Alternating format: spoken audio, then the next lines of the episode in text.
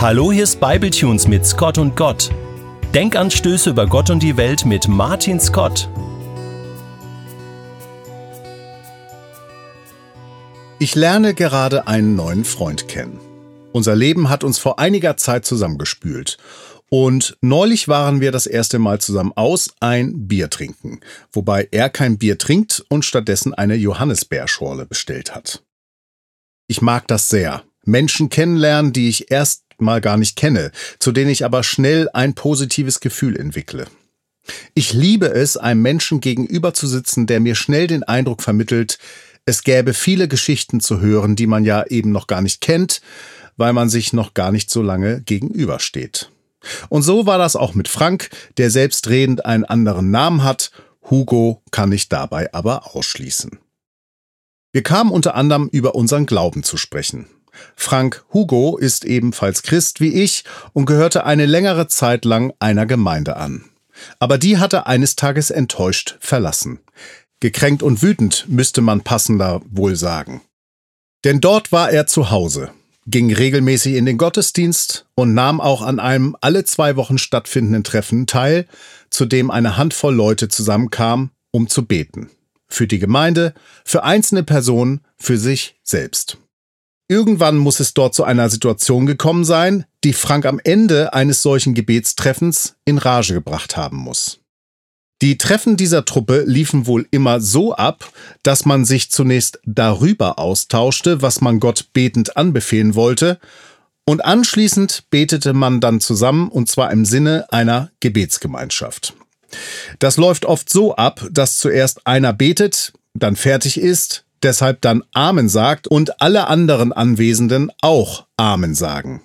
Im Anschluss aber die Augen geschlossen halten, weil dann der Nächste dran ist mit Beten, der auch wieder mit Amen abschließt und so weiter.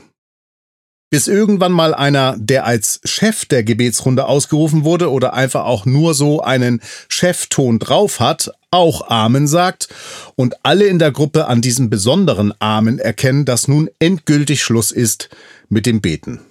Übrigens, ich mag solche Runden. Alle machten die Augen auf. Einer der Runde fokussierte sofort Frank und fragte ihn, Sag mal, willst du auch mal was zum Thema beitragen? Frank hatte nämlich im Austausch zuvor nichts gesagt und auch beim Beten kein eigenes laut hörbares Gebet gesprochen. Das fiel in dieser Runde anscheinend auf und einigen zudem wohl auch negativ. Frank war noch am Gedankensortieren, überlegte gerade, was er dazu sagen sollte, als er hörte, dass eine weitere Person aus dem Kreis das Antworten für ihn übernahm. Was immer ein äußerst gelungener Schachzug ist. Ironie aus.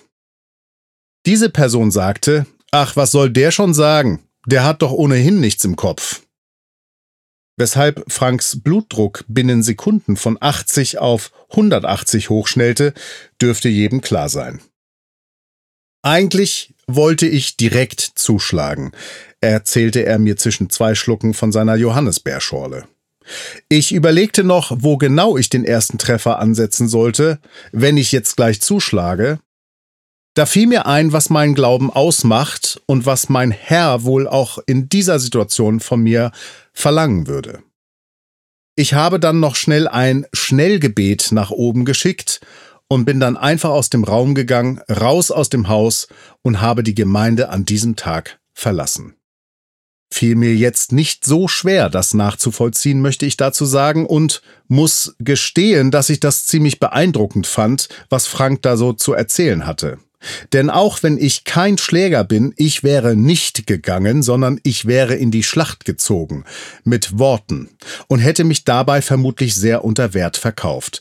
Was denn diese Scheiße soll, ob man denn wirklich miteinander so umgehen sollte, und was ich alles wutentbrannt in den Raum reingebrüllt hätte, in der Hoffnung, irgendwer spricht mal aus, dass er mich lieb hat. Auf alles das konnte Frank verzichten und mit hoch erhobenem Haupt einfach rausgehen wobei ich ihn gerade vor mir sehe und ihn mir zuflüstern höre, dass das so nun auch nicht ganz stimmt. Frank war brutal geknickt, zutiefst getroffen von diesem Angriff auf seine Person. Er sei halt kein großer aktiver, lauter Beter. Das würde aber nicht bedeuten, dass ihm beten oder auch zusammenbeten nichts bedeuten würde. Ganz im Gegenteil, immerhin wäre er ja regelmäßig zu diesen Gebetstreffen gekommen.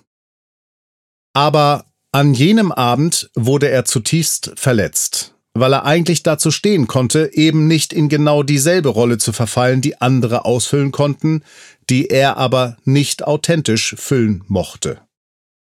Das, was mich aber eigentlich beeindruckt hat an Franks Erzählung, war dieses blitzschnelle innere Reagieren. Nicht etwa auf den persönlichen Angriff hin zu einem Gegenschlag auszuholen, sei es verbal oder körperlich, sondern ein Schnellgebet zu sprechen, wie er es nannte.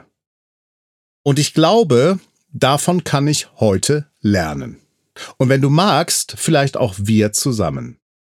Zunächst mal allgemein gehalten heißt das ja, du kommst in eine Stresssituation und siehst dich gezwungen, blitzschnell auf einen Angriff verteidigend reagieren zu müssen. Dein ganzer Körper signalisiert dir, jetzt zuschlagen und den Feind vernichten. Und genau in einer solchen Situation gehst du zunächst einmal in einen kurzen Moment des Innehaltens. Bemühst dich, die Kontrolle über dich, deine Emotionen und deine Gedanken zu bekommen und entscheidest dann, was du als nächstes tust oder sagst. Deine Reaktion wird bestimmt überlegter, sachlicher, ruhiger ausfallen, als wenn du im allerersten Augenblick reagiert hättest. Und dann kommt da noch Gott hinzu. Es ist ja kein Mantra, dessen sich Frank da bedient hat, sondern ein lebendiger, echter, mächtiger, Gebete hörender Gott, der in einer solchen Situation eingreifen und zusätzlich unterstützen kann. Frank hat es so ausgedrückt. Gott hätte ihm in dieser Situation beigestanden, so dass er einfach aus dem Raum rausgehen konnte. Heute von Frank zu lernen heißt, sich nicht nur auf sich selbst verlassen zu müssen, sondern eine zusätzliche Hilfe anzapfen zu können, die unterstützt, Energie und Konzentration schickt, einem Alternativen in den Kopf kommen lässt oder sonst wie bestmöglich in der Liebe bleibend unterstützt. Keiner von uns muss dieselbe Situation wie Frank erleben, in den 80 Jahren, die wir vielleicht leben. Jeder von uns aber wird sich in ähnlichen Umständen wiederfinden, vielleicht ja auch schon heute, wo wir auch Franks Power brauchen.